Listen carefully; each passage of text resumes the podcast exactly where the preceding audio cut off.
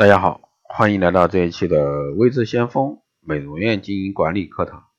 那今天这一期呢，给大家来聊一下美容院啊开拓这个客源的九大途径。那美容院经营中最关心的，也就是如何开拓客源，如何去防止这个客源流失等问题。只有解决了这个客源问题呢，美容院才能长期盈利，并对抗恶性竞争的威胁。有相当部分美容院老板啊，习惯等客上门。简直跟守株待兔啊没啥区别。那因为这个百分之三十客源流失，其实呢最是最惨的。如果说不主动开拓新的客源，那么客人呢会越来越少。怎么样才能增加客源？办法呢很简单，就是凡事主动。在实践过程中呢，有九条这个捷径啊，相当管用，仅供大家参考，希望达到举一反三、抛砖引玉的一个作用。当然，在这个拓客这块也是朋友圈啊最经常遇到的问题。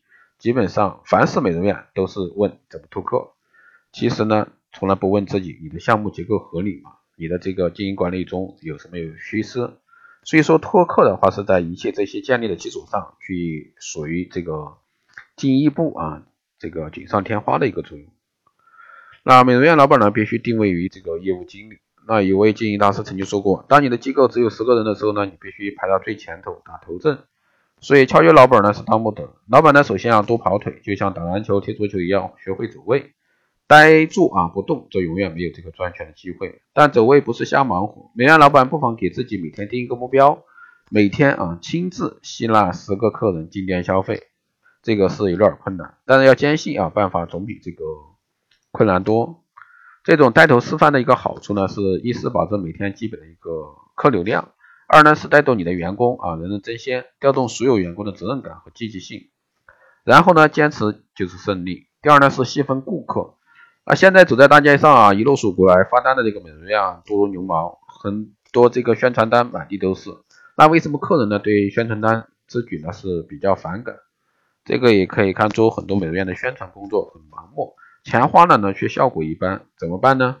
如果说美容院考虑到不同的顾客的消费习惯和消费能力也完全不同，而将顾客群进行细分，如针对滇州商务圈主推中高档白领套餐，针对滇州一般居民区特推啊特惠套餐，再比如说针对问题皮肤专推特护套餐等等。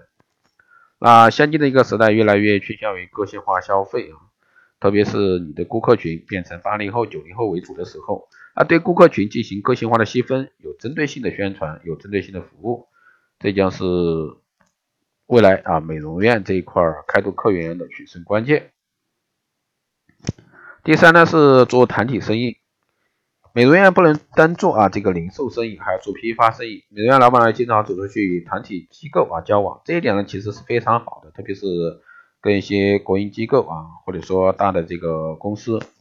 那利用机构团体的一个福利计划和活动计划，主动策划一些美容保健讲座呀，比如说逢节日、三八节、妇女节、教师节，则与团体合作，引导这个团体女性的消费，在价格上呢也可以团体价的优惠，这样呢能整体提升美容院的一个营业额。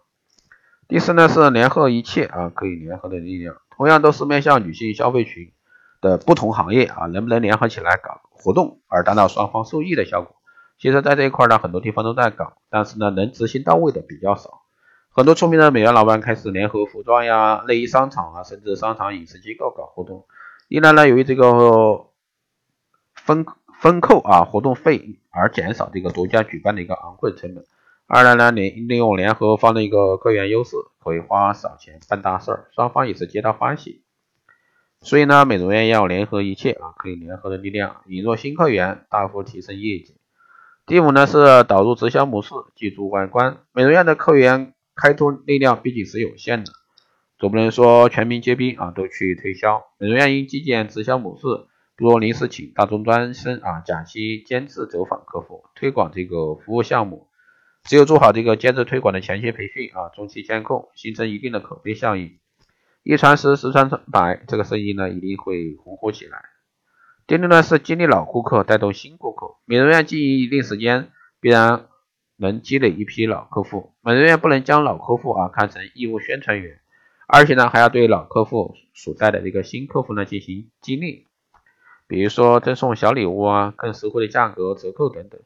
如此呢，能形成美容院客源的滚需求的一个效应。而做到这一点的前提是，你的老客户啊，必须先认同你的技术、服务和品质，对你呢有充分的一个信任。记住，他绝不会因为一点小恩小惠而得罪他的好友。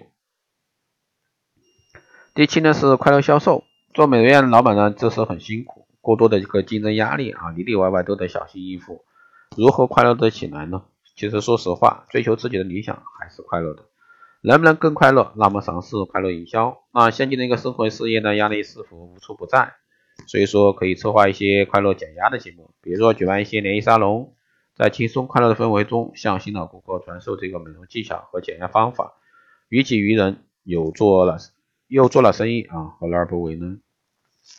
第八呢是增加新的一个利润源。美容老板还有一个任务就是为这个添新鲜的顾客啊，不断的开发引入新技术、新项目，逐渐呢淘汰非盈利项目。美容老板也可以经常参加一些演示会呀、新技术项目推荐会呀、美博会啊，诸如此类的，能够开阔眼界，又能学到这个新技术，学会呢推陈出新。并这个吸引呢，以此吸引更多的客源。平时呢，多留意这个时尚美容保健类的资讯杂志，关注行业发展动向，并随时呢体察这个顾客啊不断变化的消费需求。所以这些呢，将对你选择引入新技术项目呢大有帮助。最后呢，就是善做广告啊，美容院老板越来越重视啊这个广告宣传工作，因为现在传播手段和广告技巧呢不断提高，也成为这个消费者选择消费的重要参考依据。如果说良好的口碑能让一百人知道，那么好的广告就能让亿万人知道。美容院有品牌优势项目和经营特色以及重大的一个促销互动，必须要记住这个广告力量，广告而告知，从而呢为美容院招来大量的一个客源。啊，好的，以上就是今天这一期节目内容，谢谢大家收听。如果说你有任何问题，欢迎在后台加微信二八二四七八六七幺三，备注电台听众，可以快速通过报名光电医美课程。美容院经营管理、私人定制服务以及光电中心加盟的，欢迎在后台私信为之相锋老师报名。好了，以上就是今天这一期节目内容，我们下期再见。